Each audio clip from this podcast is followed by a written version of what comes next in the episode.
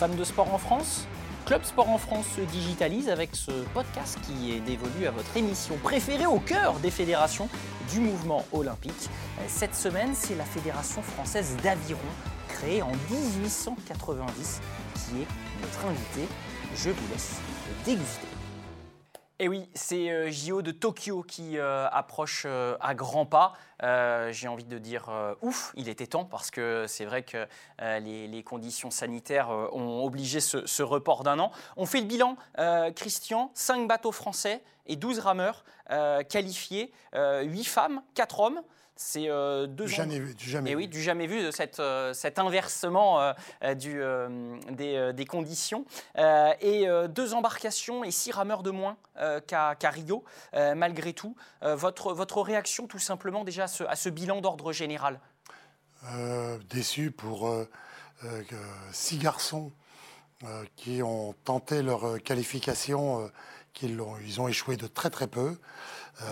quand on sait que L'aviron, c'est un entraînement euh, une à deux fois par jour. Donc c'est extrêmement prenant. Euh, vous pourrez en parler, euh, Maxime, avec les filles tout à l'heure.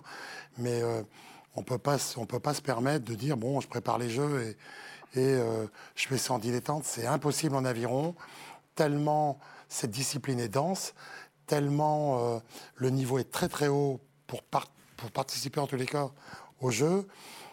si je prends simplement il y a 10-15 ans, entre la première, par exemple pour le, 400 barreur homme, j'entends, entre la première et la 12e place, finale A, finale B, première et 12e place, c'est des séries de 6, on avait entre 12 et 15 secondes. Maintenant, on a à peu près 6 à 7 secondes. C'est-à-dire que c'est tellement dense qu'on peut à la fois être premier en finale B et premier en finale A. Il suffit simplement de louper un départ. Ça se joue maintenant au dixième de seconde, au centième même. Et c'est dur pour, euh, pour nos quatre garçons, euh, toutes catégories en 400 barreurs, et encore plus pour euh, des athlètes formidables que sont par exemple Pierre Ouin, qui est champion olympique sortant. Donc c'est une discipline poids léger où la France est l'une des meilleures au monde, en tous les cas pour Rio. Et là, ça a été dur pour nous, pour tout leur investissement. Et bon, on est un petit peu frustré pour eux, on est déçu pour eux, mais bon, ils ont tout notre soutien, bien sûr. Mais bon, les filles nous ont tellement fait rayonner l'aviron. C'est énorme ce qu'elles ont fait. Franchement, euh, on a bu un coup, d'ailleurs, euh, Ça a été arrosé, je vous le dis. Elles n'étaient pas avec vous pour le moment, puisqu'elles elles sont rentrées il y, a, il y, a, peu de Lucerne. C'est là où euh, ça s'est passé. On va d'abord détailler celles et ceux qui s'étaient qualifiés depuis les mondiaux 2019, hein, finalement, puisque cette, cette place, lors des régates qualificatives à Lucerne, tout fraîchement mi-mai, c'était la, la, dernière de ces embarcations à s'être qualifiée. chez les hommes, donc, 200 barreurs, deux de couple, euh, trois embarcations euh, féminines. Vous disiez que ce, changement de cap, il était nouveau. La preuve, trois embarcations féminines, il n'y en avait eu aucune à Londres, par exemple. C'était en 2012. Trois embarcations, euh, deux, les deux de couple, hein, effectivement, qui se sont qualifiés. et puis ce, 4 de couple lors des, lors des régates de Lucerne du 15 au 17 mai. Emma Margot, vous étiez en compagnie de vos coéquipières Violaine Ernout et Marie Jacquet, en finissant deuxième derrière l'Australie. Il fallait être euh, dans, à l'une des, deux premières places. Cette performance, elle est déjà énorme. Elle est rehaussée surtout par le fait euh, que vous euh, êtes ensemble, que vous cohabitez depuis très peu de temps, je crois un tout petit peu plus d'un mois maintenant. Est-ce que l'une d'entre vous, Margot, peut, nous raconter cette aventure? Ben, on va dire que nous, on est un bateau jeune, ça fait pas longtemps qu'on enfin, qu rame ensemble, parce que moi j'étais dans le double aux Europes, donc c'est c'est carrément une autre ramerie parce que entre un double et, et un 4, c'est pas trop. Ça va plus vite un 4 de couple, donc il faut être un peu plus punchy, avoir un peu plus de vitesse. Et, alors qu'en double, on va dire, c'est plus simple d'arriver à suivre l'autre. Donc euh, on, a réussi quand même à s'adapter super vite, puisqu'on a aussi la Coupe du Monde de Zagreb où on a pu s'entraîner, où on a pu se caler ensemble, travailler, apprendre chacune. Donc euh, c'était hyper intéressant parce qu'à chaque entraînement ou après chaque course, on apprend, on apprend sur chacune et, et, on sait ce à quoi il, faut travailler pour la prochaine course et pour la prochaine séance. Donc euh, que ça, c'est vraiment bien parce qu'on n'est pas dans une routine, euh, dans quelque chose où on ne sait pas trop quoi faire. Donc euh, ah je pense que c'est bon pour les jeux effectivement, on peut, euh, on peut imaginer qu'il a fallu même euh, aller vite, se découvrir, apprendre vite. Emma, euh, quand, on, quand on passe du stade de la, de la découverte, d'apprendre à se connaître, vous parliez tout à l'heure de, donner ce rythme, se connaître participe justement de, ça. comment on fait dans un temps record pour trouver, je sais pas, les premiers automatismes, les, les premiers contacts, les premières intimités, on va dire, entre, entre copines? Euh, c'est un peu compliqué. Après, j'ai déjà ramé en double un petit peu avec Margot, avec Violaine. On s'entraîne quand même ensemble régulièrement. Après, c'est vrai que c'est délicat parce que quand on est devant, on a quand même le, notre naturel. Tout simplement, c'est mon rythme naturel que j'impose. Et donc, c'est délicat de, de mettre ça en avant et de mettre en, place les filles, qu'elles soient, on va dire, à l'aise derrière. Donc, euh, pour moi, la solution, c'est la communication, tout simplement. Je sais qu'à chaque fois qu'on arrête le bateau après une séquence B1 ou B2, ben, directement, c'est comment vous vous sentez les filles, est-ce qu'il faut être plus longue Enfin voilà, essayer de trouver des solutions à quatre pour être le plus à l'aise. Et, et pour moi, ce qu'on a réussi à faire en un mois, je trouve ça fort, je trouve ça beau. Et je pense que voilà, comme dit Margot, euh, là, il nous reste euh, un bon gros mois et demi pour préparer, les, pour préparer Tokyo. Et quand je vois qu'on arrive à faire euh, une belle course comme ça dimanche avec un mois dans les pattes, je pense qu'effectivement, on peut s'attendre à quelque chose de chouette. Je fais une toute petite parenthèse avec le président que je vais incorporer à la discussion. B1, B2, vous pouvez nous éclairer? Ah, ben bah oui, parce que moi, le. C'est des phases d'entraînement très précises. B1, B2, B4, l'essai, etc. C'est des phases d'entraînement précises, euh, des entraînements qui sont qui datent de, déjà de plusieurs dizaines d'années, qui sont toujours utilisés. Et c'est des phases d'entraînement qui sont très très importantes, évidemment. Ces phases d'entraînement qui changent en fonction de la date de l'échéance. D'accord. Hein, D'accord? D'accord, ok. Donc on, change le, on change le rythme, l'intensité, et, on apprend à, se connaître dans ces moments-là. Euh, est-ce que euh, on est un petit peu euh, redescendu du nuage Je crois que vous avez donc regagné vos, vos, vos, vos pénates, vos, domiciles respectifs. J'ai vu Margot que l'accueil, notamment pour vous au Havre, dès votre sortie du train, fut pour le moins festif. Est-ce que vous vous attendiez à une telle résonance locale? Et je crois que notamment euh, euh, la, société d'aviron euh, Avraise, ça a été bien fêté aussi. Bah, non, parce que nous, on sait qu'on est proche dans le club, donc je savais qu'on allait le fêter à un moment ou un autre, mais, à la sortie du train, non, je m'attendais pas du tout. en plus, on est en plein milieu d'après-midi. Normalement, ils ont entraînement, les petits, et enfin, là, ils ont pu venir, donc ça fait vraiment plaisir de voir tous mes proches aussi présents. C'est sûr, ça met la petite larme à l'œil. Alors, quand on, imagine, euh, Président, que Marie Jacquet, la vétérane de cette équipe, et je crois qu'elle a 27 ans, vous imaginez un peu, euh, ça laisse à penser avec Emma, 23 ans, je parle sous, leur contrôle évidemment, euh, Margot, 21, qu'on on a un, potentiel. J'entendais Margot dire c'est qu'une étape, cette qualification. elles sont ambitieuses elles ont envie de voir plus loin, j'ai l'impression. Mais elles peuvent. Elles ont toutes les qualités physiques, les qualités techniques. Ce sont des filles déjà qui ont brillé en junior sur la scène internationale. Donc on a extrêmement confiance en elles. Et euh, euh, je ne doute pas un seul instant qu'elles vont effectivement euh, tout tenter pour monter sur la boîte au jeu. Et puis bon, c'est une première étape. Il y a Paris. Parce que tout à l'heure, quand on parlait du, du report des Jeux, donc des, pour certaines fédérations du report des élections, c'est aussi la première fois dans l'histoire des Jeux que les nouveaux présidents, c'est environ 50% hein, de nouveaux présidents, vont faire deux Jeux dans la même mandature. C'est jamais arrivé. On aura l'occasion lors de la dernière partie d'émission euh, de, parler un petit peu de cette organisation un peu particulière liée euh, eh bien, à, cette, euh, à cette mandature singulière et à ces deux jeux. Bon, mesdemoiselles, l'objectif JO Paris, le président en parle. J'imagine que ah c'est aussi, c'est aussi dans, vos têtes. Il n'y a pas besoin de, de se faire rappeler sur, sur ça, votre, votre objectif à vous, non? C'est quelque part ancré. Ouais, Emma? Oui, oui. J'espère. Faire de lance de cette, de cette euh, génération, on l'espère, euh, dorée. En attendant, euh, Tokyo, pour vous, c'est quelque chose que vous aviez fini un petit peu par, par oublier avec le, Covid, ou vous aviez quand même envie de, de, briller dès à présent?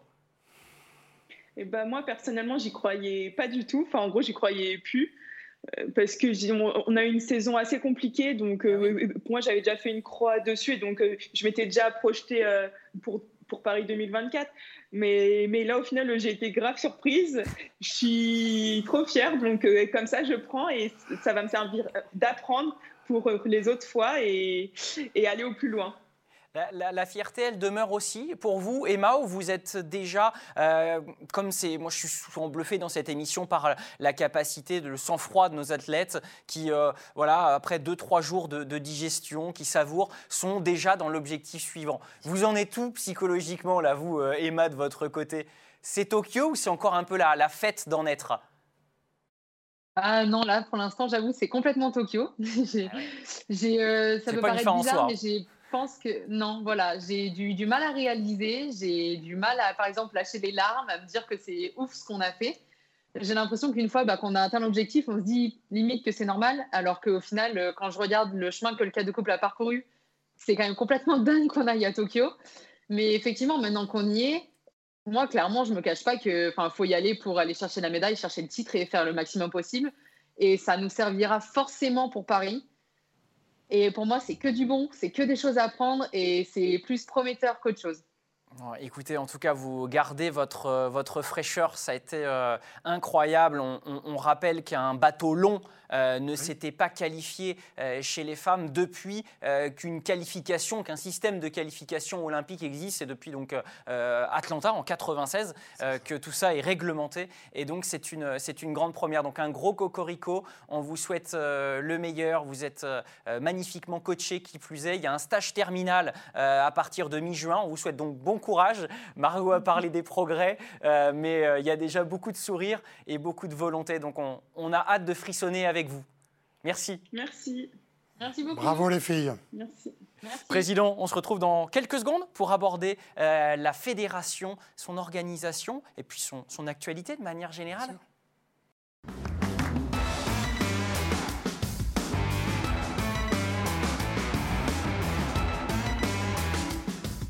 Fait décodage pour euh, décortiquer cette fédération française d'aviron. Et pour cette euh, dernière partie, nous avons le plaisir d'accueillir euh, Charles Delval. Bonjour Charles. Bonjour à tous. Comment allez-vous? Très bien, merci. formidable. Vous êtes euh, responsable, chef de secteur, on dit Chef de secteur. Chef de, secteur euh, par aviron. On va aborder évidemment euh, les, Jeux paralympiques pour l'élite, l'organisation aussi du paraviron au sein de votre fédération, parce que vous faites partie des fédérations les plus. Alors, on va dire novatrice, mais ça, engloberait euh, beaucoup de choses, mais en tout cas qui en termes de licenciés euh, est véritablement euh, en poupe, à le vent en poupe au niveau du, paraviron. Président, on aura l'occasion donc de le, de le, détailler. De manière générale, et tiens, on va enlever un petit peu de pression aux filles qui nous ont quittés, 34 médailles pour vos élites au JO historiquement, c'est un, très gros total, hein. c'est dans le top 10 des pourvoyeurs de médailles des disciplines françaises. Quel est l'objectif là pour, euh, pour ces cinq embarcations pour, euh, pour Tokyo, Président? C'est une question. Euh, non, non, mais véritablement, est-ce que, est que l'objectif c'est d'aller chercher la, la, médaille ou est-ce qu'on est dans une phase de pré Non, non, on est... l'objectif c'est d'aller chercher des médailles. les filles l'ont prouvé. En quatre, elles en ont les moyens. on a des, des, bateaux qui sont champions du monde en titre, des bateaux qui sont, quand si on prend Hélène, sur le bateau d'Hélène avec Elodie Ravera. C'est un bateau qui a été champion d'Europe. C'est donc tous ces bateaux ont une chance, comme on dit, de monter sur la boîte et on peut prendre une, deux, trois médailles. Euh, oui, c'est tout à fait possible. Euh, on le voit bien. Hein.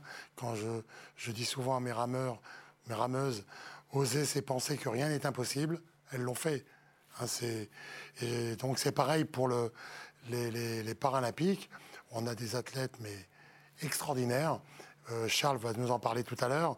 Donc il y a à la fois sur les Jeux, on va dire les Jeux de, fin juillet et les, Jeux paralympiques, on a de, bonnes chances de médailles. Euh, mais bon, ça se joue tellement sur rien parfois. Là, on l'a vu. Euh, il y a l'entraînement, il y a la technique, il y a la préparation mentale, la préparation physique, diététique. Et il y a aussi le petit coup de chance. Toujours. Exactement, à ce niveau de, compétitivité, vous l'évoquiez tout à l'heure. Euh, vous avez, euh, Président, donc vous êtes à la tête d'une fédération, on l'a dit, euh, qui a été créée à la fin du 19e siècle. Hein, les sociétés d'aviron datent de cette, de cette époque-là, avec autour de vous, au sein de, de, ce comité directeur, pas mal d'anciens, comme vous, d'anciens sportifs, qui connaissent donc le, le, haut niveau. Est-ce que ça veut dire que votre, votre mandat, il est placé sur, sous le signe de cette compétition Est-ce que la vitrine de la compétition, pour vous, est un moteur pour attirer des licenciés? Une quarantaine de milliers, je crois, hein, euh, à l'heure actuelle de licenciés. Sans aucun doute, oui Maxime. Sans aucun doute. Euh, nous sommes 28 membres élus. Sur les 28, la moitié vont être en équipe de France. Sur le bureau fédéral, euh, on a, Charles pourrait en parler tout à l'heure, mais on a une fille qui, a été élue, qui est présidente de la commission Andy, qui est Guilhem Marchand. Donc pour l'instant, on est 11. Et quand vraiment les sélections seront totalement définitives, elle nous rejoindra. Il y aura donc six filles, six garçons. Donc une parité totale. C'est la première fois que ça arrive depuis euh, la naissance de la Fédération française d'aviron. Alors, cette, euh, cette parité et euh, cette place donnée aussi euh, au, sport de haut niveau. au sport de haut niveau et aux, athlètes handicapés avec, avec un paraviron qui, qui se porte bien. Charles va pouvoir l'évoquer avec nous. On a, on a parlé, j'ai mis la pression au président pour évoquer un objectif de, de, médaille au, au JO. votre contingent, comment se porte-t-il au niveau du, du paraviron, Charles? Alors en paraviron aux Jeux paralympiques, on a quatre épreuves possibles. Actuellement, l'équipe de France a qualifié trois des quatre embarcations. Et dans 15 jours, nous allons à la régate de qualification paralympique qualifier le, dernier bateau, euh, Julien Hardy, en skiff PR1. Notre ambition, bien sûr, est de qualifier les, quatre bateaux possibles. Ça n'a jamais été fait encore euh, parmi l'équipe de France euh, para. Et puis, euh, c'est un travail collectif avec tout le monde. Donc, on, veut chercher à qualifier un maximum de bateaux. Et puis, effectivement, bah, on, se, met aussi un challenge en termes de résultats sportifs et de médailles. Euh, qualifier 3 euh, à 4 bateaux au jeu. Notre objectif derrière, c'est de pouvoir ramener 2 à 3 médailles. Avec euh, aussi en, parallèle donc de cette, euh, de cette élite et de cette échéance un petit peu à court terme, Président, euh, la, création d'un comité paralympique sportif et, français qui est un, programme de détection des jeunes athlètes en vue des, JO de Paris 2024, la relève. comment est-ce que ça, ça, va fonctionner? Je pense que Charles peut, peut, nous, en, Charles peut nous, en, nous en parler peut-être. Oui, le, le programme La Relève a été lancé il y a deux ans maintenant. Euh, c'est un programme qui permet de, présenter 4-5 plateaux sur la France et de permettre aux personnes en situation de handicap de venir euh, se tester, rencontrer des fédérations, rencontrer des entraîneurs. Et ensuite, par rapport à cette journée d'élection, ils sont orientés euh, par le CPSF vers telle ou telle discipline pour pouvoir s'exprimer au maximum. parmi ces programmes, on a pu jauger une dizaine d'athlètes dans les clubs d'aviron. Et on a notamment sur la deuxième édition euh, Erika Sozo qui rame depuis maintenant un an et demi et qui a intégré le 4 avec barreur en, vue de la préparation des Jeux de Tokyo. Donc euh, ce, réel plateau de détection permet aux athlètes de trouver leur discipline, de performer et, d'amener euh, des athlètes éventuellement sur des podiums. Charles, euh, justement, on, a parlé il y a, quelques minutes de, cercle vertueux euh, avec, euh, avec Christian. ces, performances et cette capacité de se dire oui, c'est possible de, performer en paraviron avec, avec eh bien, cette équipe de France. Est-ce que ça, ça donne envie à la base? Est-ce que vous retrouvez dans les clubs des, des personnes handicapées qui se disent oui, oui, oui, le, paraviron, ça peut être fait pour moi. C'est pas si compliqué. On est bien encadré. On peut euh, le pratiquer et se faire plaisir. Est-ce que c'est des retours que vous avez? C'est des retours. Alors c'est aussi l'aspect le plus difficile de pouvoir être bien encadré dans un club et euh, d'avoir du matériel aussi qui, puisse permettre à tout le monde de pratiquer. Mais, euh, mais la fédération amène un gros soutien dessus auprès des clubs et des comités départementaux. mais bien évidemment, toute personne peut pratiquer le para-aviron, peu importe son niveau. Et effectivement, l'accès, euh, l'accès ensuite au niveau à des compétitions permet notamment de faire des, reconstructions de vie suite à un accident de, de, vie ou un accident de, naissance. Et c'est ce, qui, euh, ce qui porte aussi le projet, bien plus que la performance et la médaille, c'est aussi de, de pouvoir se reconstruire dans la vie via le sport. Et là, on essaie d'accompagner au mieux nos athlètes vers cette reconstruction.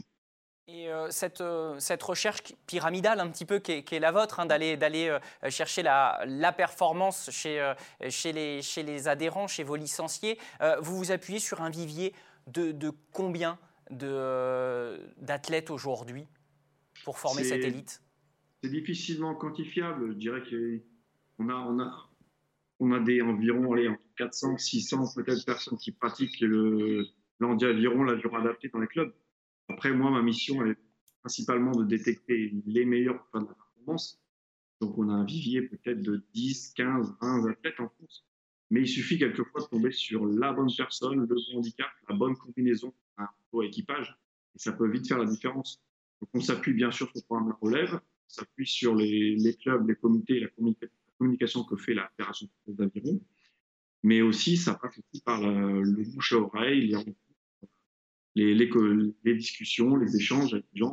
voilà, peut-être que dans mon entourage, quelqu'un est touché d'un handicap minimum. Il ne sait peut-être pas qu'il est éligible pour une discipline de, parasport ou de paraviron.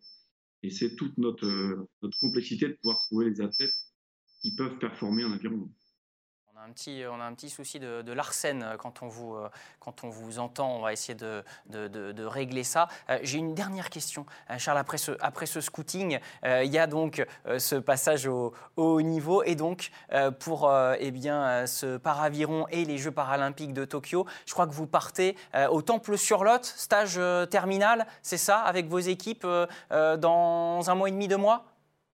C'est bien ça, on va passer euh, quasiment 40 jours de cet été au Temple-sur-Lot. C'est pour nous le meilleur spot pour pratiquer puisque bah, les hébergements sont adaptés, on a les bateaux juste en dessous, on a un super plan d'eau, on a, on un accueil de qualité par, euh, toute l'équipe de la base de Temple-sur-Lot et qu'on voilà, on va, un petit peu s'isoler entre nous, faire des kilomètres, accumuler et puis euh, direction Paris ensuite directement pour rejoindre Tokyo. Eh bien, on va suivre ça avec euh, beaucoup d'envie. On est déjà alléché. Il euh, va falloir qu'on tienne euh, cardiaquement. on a encore trois mois à attendre.